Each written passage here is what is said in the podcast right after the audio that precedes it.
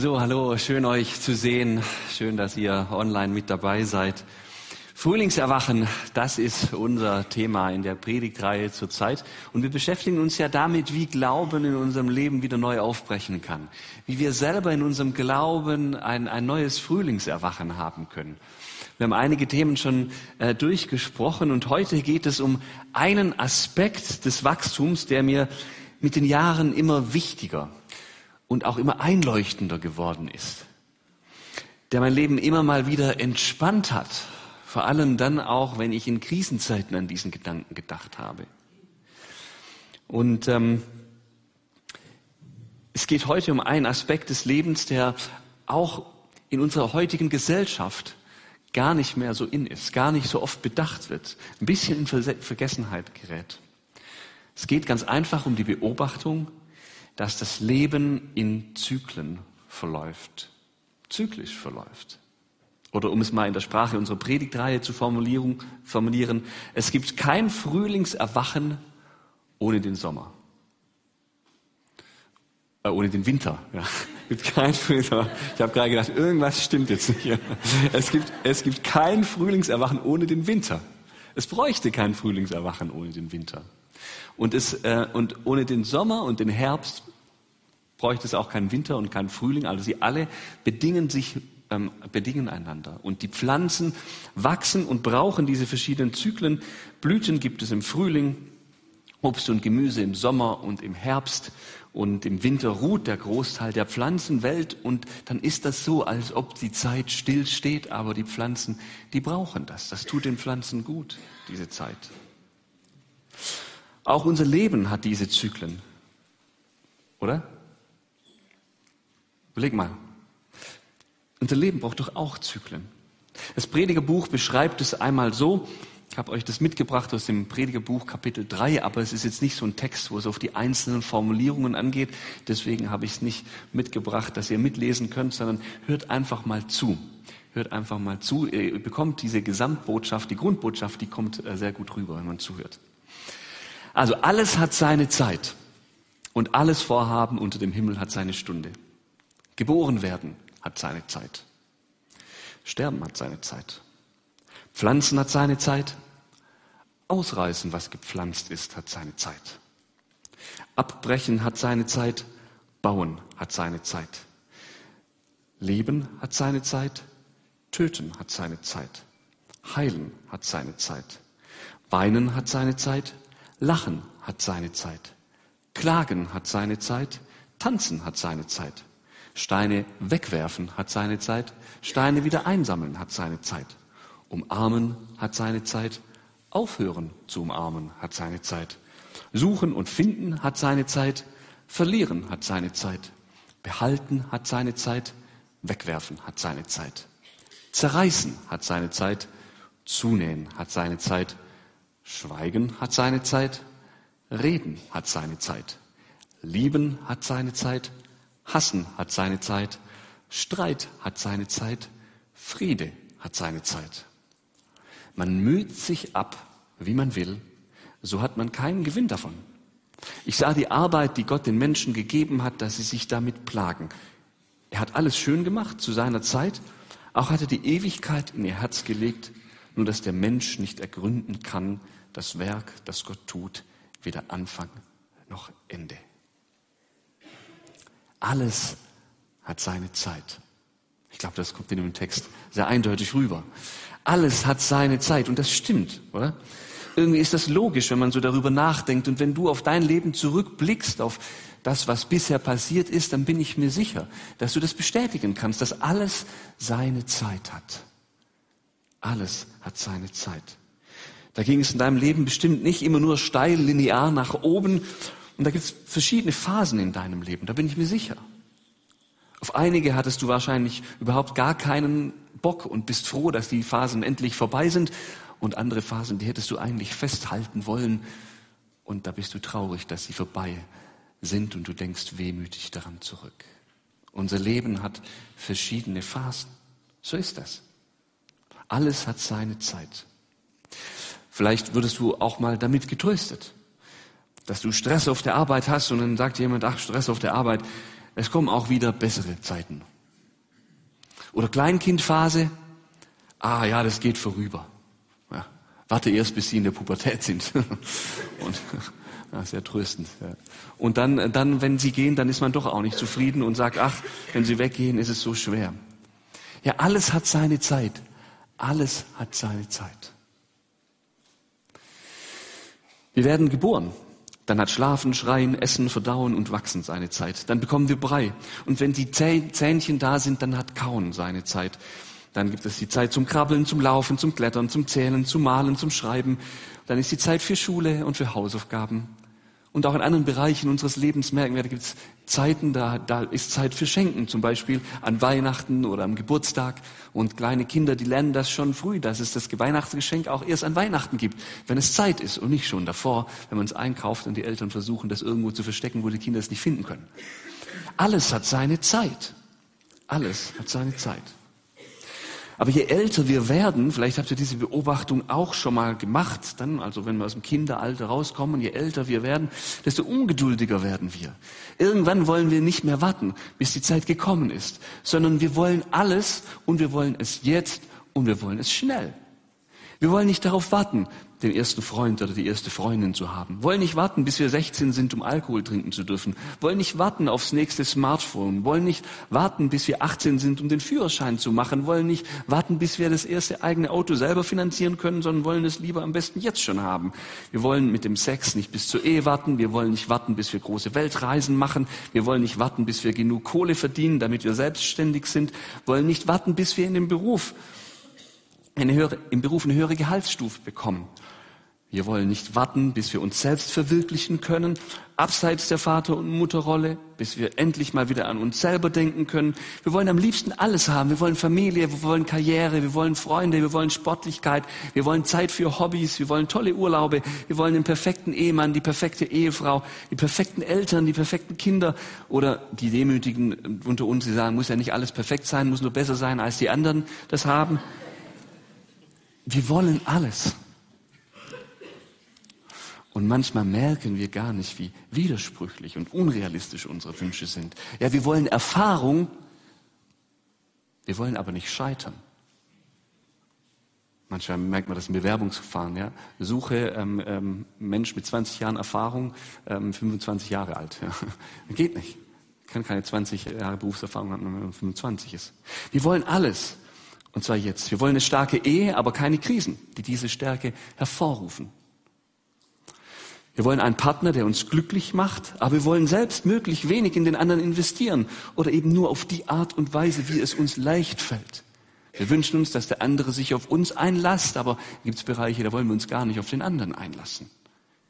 Wir wollen Zeit für die Kinder, aber die verhalten sich manchmal gar nicht dann immer so, wie wir uns das vorstellen. Und dann ist es gar nicht mehr alles so toll, sondern manchmal ist es auch nicht so toll. Wir wollen aber nicht nur Zeit für Kinder, sondern auch Zeit für Karriere, Hobbys, Ehe, Hausbau, Reisen, Sport, Fitness und für Gemeinde. Aber wir haben nur 24 Stunden pro Tag und nur sieben Tage die Woche. Und dann merken wir auch, wo das Problem liegt.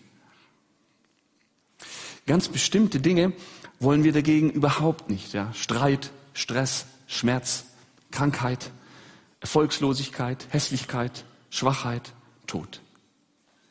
Wir weigern uns, diese Dinge zu akzeptieren und das, obwohl wir wissen, dass keines dieser Dinge letztlich vermeidbar ist.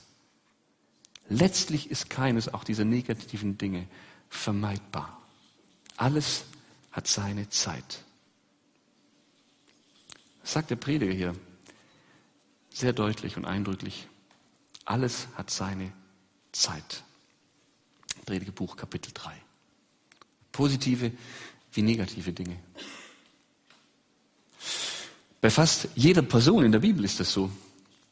Abraham hatte gute und schlechte Tage. Isaak, Jakob, Josef, Mose, Josua auch. David, der große und bekannteste König ähm, in Israel, der erzählt und, und, dichtet in den Psalmen von den unterschiedlichsten Zeiten seines Lebens. Und da gibt's tolle Psalmen, die ähm, sprudeln über vor Freude, vor Begeisterung für Gott. Und dann gibt's auch diese Psalmen, die sehr traurig sind, in der er fleht, in der er am Ende ist. Da gibt es Psalmen, in denen er ganz nahe bei Gott dran ist und Psalmen, in denen er um Sündenvergebung bitten muss, weil er so hart gesündigt hat. und sich so schämt. Alles hat seine Zeit. Auch bei Jesus war das so. Aufgewachsen in einer ganz normalen Familie, eine Handwerkerfamilie, erlebte die ersten knapp 30 Jahre seines Lebens so, dass er hart arbeiten muss, normal anpacken muss. Und dann, als er knapp 30 ist, da sagt seine Mutter zu ihm, ja, tu doch mal ein Wunder. Sie bittet ihn um ein Wunder. Und Jesus sagt, meine Zeit ist noch nicht gekommen. Alles hat seine Zeit, meine Zeit ist noch nicht gekommen. Und dann ist die Zeit irgendwann doch gekommen und dann lebt er knapp drei Jahre hier auf dieser Welt. Er reist rum, er heilt Menschen, er begegnet Menschen, er predigt, er tut große Wunder und dann landet er in Gethsemane, diesen Garten, in der Dunkelheit, in der Finsternis. Er weiß, jetzt ist es soweit. Er wird gleich verhaftet werden und es beginnt eine ganz andere Zeit, die Zeit seines Leidens. Und er leidet und stirbt am Kreuz und ist drei Tage tot. Und dann kommt die Zeit der Auferstehung und des Lebens. Ostern. Alles hat seine Zeit. Ich weiß nicht, wie sich das alles für dich anhört vielleicht so ein bisschen auch äh, depressiv fatalistisch, als du das gehört hast von Salomo, ja, diese Verse, alles hat seine Zeit und so. Ja, was soll man denn machen? Soll ich jetzt mich zurückziehen und einfach gar nichts mehr machen? Soll ich einfach den Kopf in den Sand stecken und sagen, okay, dann ist es halt so, das passiert halt, kann ich auch nichts dafür, passiert eh alles, wie es passiert. Wir kennen ja Salomo und wissen, wie er gelebt hat und wir wissen, dass das nicht gemeint ist mit diesem Bibeltext. So kennen wir Salomo nicht. Was wir aus anderen Stellen der Bibel wissen, ist, dass Salomo durchaus ein Macher war.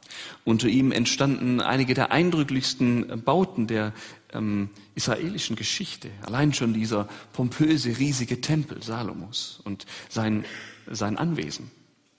Unter ihm entstanden eindrückliche Bauten, aber auch die größte Landesgröße, die Israel je hatte in der Geschichte Israels. Er war sehr reich, er war politisch weise, er war sehr gebildet und vieles, vieles mehr. Er war nicht jemand, der sich in ein Zimmer schloss und einfach alles über sich ergehen ließ und gesagt hat, jetzt hat halt alles eine Zeit und guck mal, was man kommt, sondern er war ein Macher.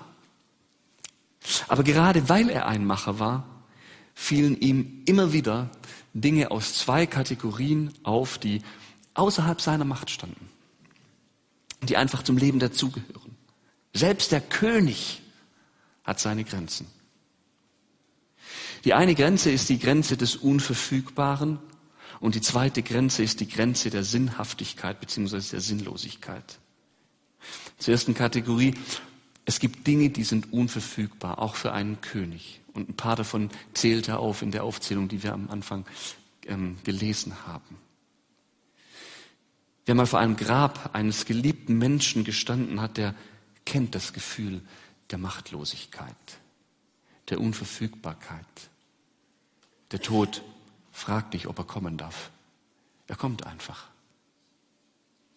Wer chronisch Kranke kennt oder chronisch krank ist, der weiß, es gibt Grenzen, auch für die Medizin, auch für Menschen. Und ich bin nicht verfügbar oder die Gesundheit ist nicht verfügbar für mich immer. Lebenszeit und Alter ist auch sowas. Man merkt, wie die Kräfte schwinden, wie Gesundheit weniger wird.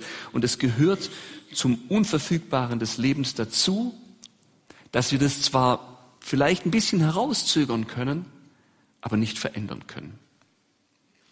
Wer Kinder hat, die in anderen, die andere Lebenswege gehen, wie man selber das will, der kennt etwas über dieses Unverfügbare des Lebens.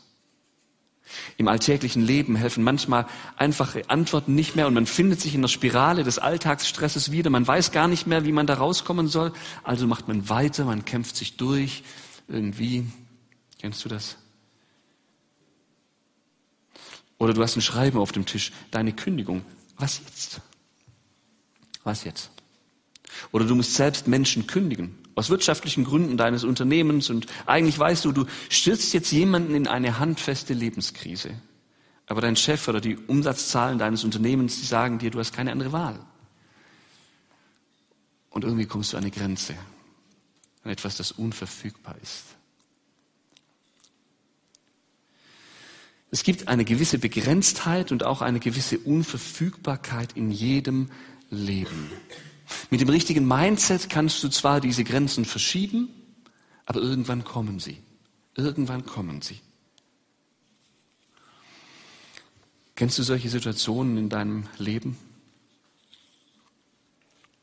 Welche Unverfügbarkeiten gab es da? Welche hast du gerade? In welchen Unverfügbarkeiten steckst du? Es gehört zu der Weisheit des Lebens, sich diese Dinge einzugestehen. Bedenke, Mensch, dass du sterben musst, auf dass du weise wirst, lesen wir im Psalm 90. Bedenke, Mensch, das Unverfügbare in deinem Leben. Bedenke das, auf dass du weise wirst. Man darf das nicht verwechseln. Ne? Akzeptanz von Dingen, die man selbst verändern kann, ist vielleicht Faulheit oder Schwäche. Aber Akzeptanz der eigenen Begrenztheit ist nicht Schwäche, sondern Weisheit. Das ist ein feiner Unterschied. Und es ist manchmal gar nicht so leicht, das eine vom anderen zu trennen. Aber es ist ein wichtiger Unterschied. Es ist okay, begrenzt zu sein. Verstehst du? Es ist okay, begrenzt zu sein. Und nicht nur okay, es ist sogar unumgänglich. Du kannst gar nicht anders. Du bist begrenzt. Und es ist damit auch in Ordnung, vom Leben überfordert zu sein. Das sind wir alle hin und wieder. Die einen können es nur besser verstecken als die anderen. Aber wir sind es. Und ich spreche dir das deshalb einfach mal zu heute Morgen. Es ist okay, überfordert zu sein. Es ist okay für dich, überfordert zu sein. Es ist in Ordnung. Du darfst das. Also die erste Grenze ist die Grenze der Unverfügbarkeit und die zweite Grenze ist die Grenze der Sinnhaftigkeit. Das Predigtbuch in der Bibel, das Predigerbuch, es beschäftigt sich als Hauptthema mit der Frage, wozu das Leben gut ist. Ja, was ist der Sinn des Lebens? So diese große Frage der Menschheit. Was ist der Sinn des Lebens? Das ist das Hauptthema dieses Predigerbuches. Und es wird dann in den ganzen zwölf Kapiteln entfaltet, ähm, äh, was Salomo alles versucht, ähm, um, um dem Leben irgendwie Sinn zu geben und was er in dem Leben alles versucht, damit es funktioniert und gelingt. Und ähm, dann in den letzten fünf Versen, da kommt dann die Lösung. Alles läuft darauf zu. Salomo stellt dabei fest, dass vieles im Leben wie Rauch ist, das man nicht fassen kann. Wer, wer, die Lutherbibel kennt und damit aufgewachsen ist, der weiß, Luther formuliert das so, alles ist eitel, das ist auch altes Deutsch. Deine Übersetzungen würden sagen, alles ist sinnlos. Und in der Wortwurzel des Hebräischen, da ist dieser Rauch mit drin. Es ist wie Rauch. Ja, es ist da, Rauch ist da, man kann es wahrnehmen, aber wenn man versucht, es zu fassen, ja, dann, dann hat, man kann es nicht fassen. Es geht nicht. Ja. Und so sagt Salomo, dass das ist. Das Glück zum Beispiel, das wir erleben, wollen wir fassen und festhalten. Wir wollen es in eine Box packen und für uns irgendwie das ist haben und das Glück immer da, da ist. Aber sobald wir es fassen wollen und packen wollen, verfliegt es. Vielleicht kennt ihr das. Es ist wie Rauch, das zwischen den Fingern zerrinnt. Auch Genuss. Genuss ist schön und cool, aber es zerrinnt. Er zerrinnt, der Genuss. Weisheit ist erstrebenswert, aber es zerrinnt. Reichtum und Macht. Salomo hatte als König so viel davon und er kannte die Vorzüge, aber er wusste, es zerrinnt. Letztlich lässt es leer. Kennst du das? Man kämpft für etwas oder auch gegen das Unverfügbare. Und selbst wenn man siegreich durchs Leben geht, von Erfolg zu Erfolg schreitet, und das Unverfügbare verarbeitet und integriert in sein Leben positiv, dann ist ja immer noch die Frage, ja, wozu mache ich das eigentlich?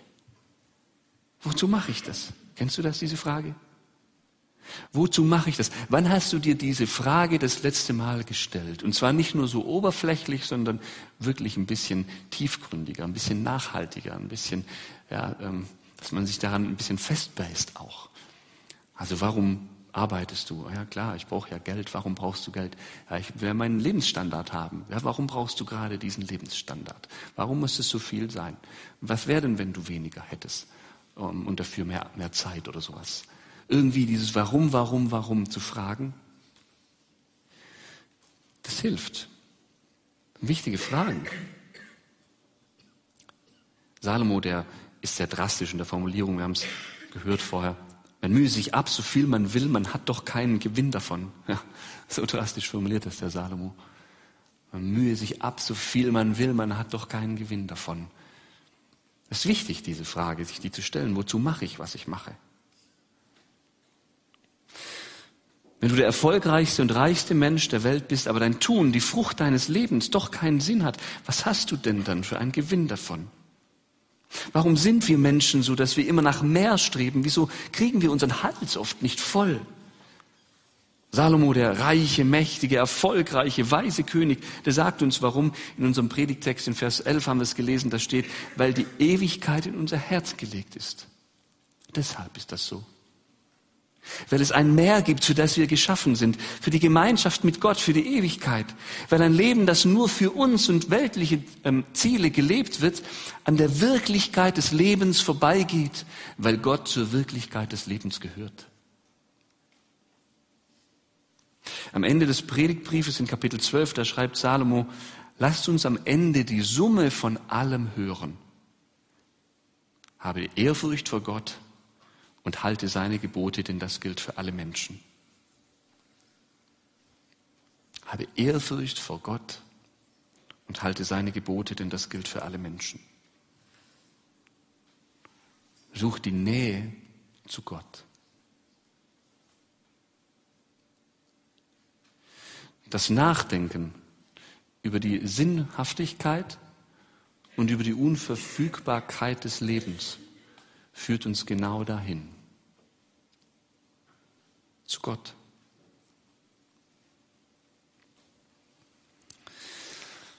Also wir haben gehört, dass die Jahreszeiten des Lebens uns mit zwei Grenzen konfrontieren, mit der Unverfügbarkeit und der Sinnfrage. Und die Antwort, die findet Salomo eben nur in Gott.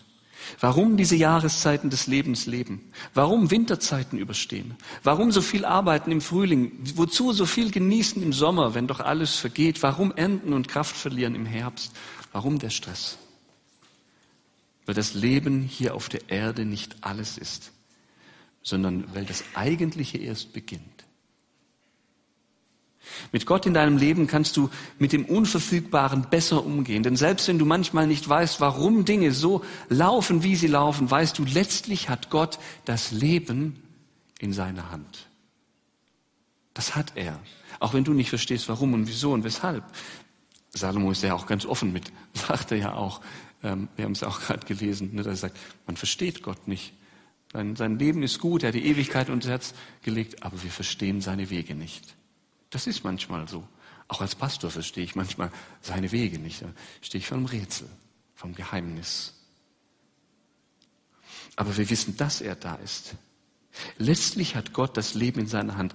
Du kannst entspannter die jetzige Phase und deine Begrenztheit annehmen, weil du weißt, darauf kommt es sowieso nicht an. In Jesus habe ich langfristig ja alles. Ich kann warten. Ich kann mich entspannen. Ich kann ganz in Ruhe die verschiedenen Jahreszeiten und verschiedenen Phasen meines Lebens ähm, durchlaufen, die stressigen und, und, und, und anstrengenden Phasen, genauso wie die ruhigen und angenehmen Phasen. Ich kann das. Ich kann das überstehen, weil Jesus an meiner Seite ist. Letztlich kann ich mich in ihm bergen, mich an ihn wenden, Trost, Zuversicht und Kraft in ihm finden und vertrauen, dass er mich über die Schwere des Lebens, den Stress, die Krankheit und den Tod hinaus in eine Ewigkeit führt, die allem einen Sinn gibt. Mehr noch, Gott vermag sogar der jetzigen Jahreszeit Sinn und Reife zu entlocken. Ich möchte euch dafür ein Bild weitergeben. Ich bin jetzt nicht irgendwie Winzer von Beruf, aber da wir in, in der Weingegend leben, habe ich gedacht, ich lese mich mal ein. Und ich bin kein Profi, aber ich weiß, dass es wichtig ist für die Rebe, dass sie die Jahreszeiten hat. Es kann nicht immer nur Frühling oder nur Sommer und Wachstum sein. Das gibt keinen guten Wein. Die Reben werden im Winter zurückgeschnitten und auch unterjährig werden überschüssige Triebe entfernt, damit sie besser Frucht bringen. Und so ist es mit unserem Leben auch, mit unserem Wachstum als Mensch und als Christ und bei unserem Glaubenswachstum auch. Manchmal müssen Dinge, Triebe weggemacht werden, in die einfach unnötig Kraft reinfließt, in die wir uns nur selbst belasten, aber im Endeffekt keine Frucht bringen. Wir brauchen als Menschen verschiedene Jahreszeiten. Wenn wir sie in ihrer Unverfügbarkeit akzeptieren und vor Gott bringen, dann können schöne Früchte daraus erwachsen. Dann entsteht guter Wein, der letztlich in das ewige Leben quillt. Ich schließe, indem ich uns noch mal ein paar entscheidende Fragen stelle, die zur Vertiefung helfen können. Was ist momentan das Unverfügbare in deinem Leben? Mit was kämpfst du? Was ist gerade für dich nicht verfügbar? Wo kannst du selber Dinge ändern und wo musst du Dinge einfach akzeptieren? Diese spannende, wichtige Frage. Welchen Sinn haben die Inhalte deines Lebens? Wo wäre es gut, wenn du dich wieder auf Gott ausrichten würdest, anstatt dich um Ziele zu drehen, die letztlich sowieso sinnlos sind? Welche Ziele kannst du ganz entspannt sein lassen? Und welche möchtest du neu angehen? Und wie kann die Jahreszeit, in der du gerade bist, für dich zum Segen werden? Auch eine interessante Frage. Ich bete. Vater Himmel, ich danke dir von ganzem Herzen, dass du ein guter Gott bist, der uns führt, der uns leitet, der uns versorgt, der wie ein guter Hirte ist, der sich um seine Schafe kümmert oder wie ein guter Weinbauer, der sich um seine Reben kümmert. Ich danke dir, dass du uns ähm, wachsen lassen willst und dass du uns nicht uns selbst überlässt, so dass wir ja in alle Richtungen wachsen, aber ähm, nur nicht in die, die gut für uns sind, sondern dass du uns ab und an auch mal zurückschneidest dass du ab und an uns auch mal Wegweisung gibst, wo wir vielleicht in Richtungen gehen, die nicht so gut sind. Und äh, danke dir, dass du bei uns bist, auch in den schwierigen Phasen unseres Lebens, die wir ertragen müssen.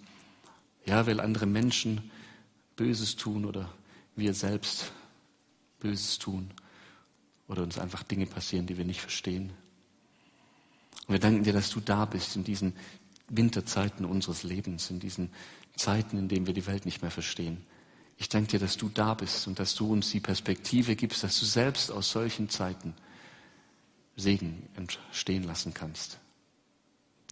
Hilf uns dabei, diesen Blick immer wieder neu zu gewinnen, uns auf dich auszurichten und so zu sehen, wie unser Glauben neu aufblüht. Dir zur Ehre. Amen. Der Gott der Hoffnung aber erfülle euch mit aller Freude und Frieden im Glauben, dass ihr immer reicher werdet an Hoffnung durch die Kraft des Heiligen Geistes.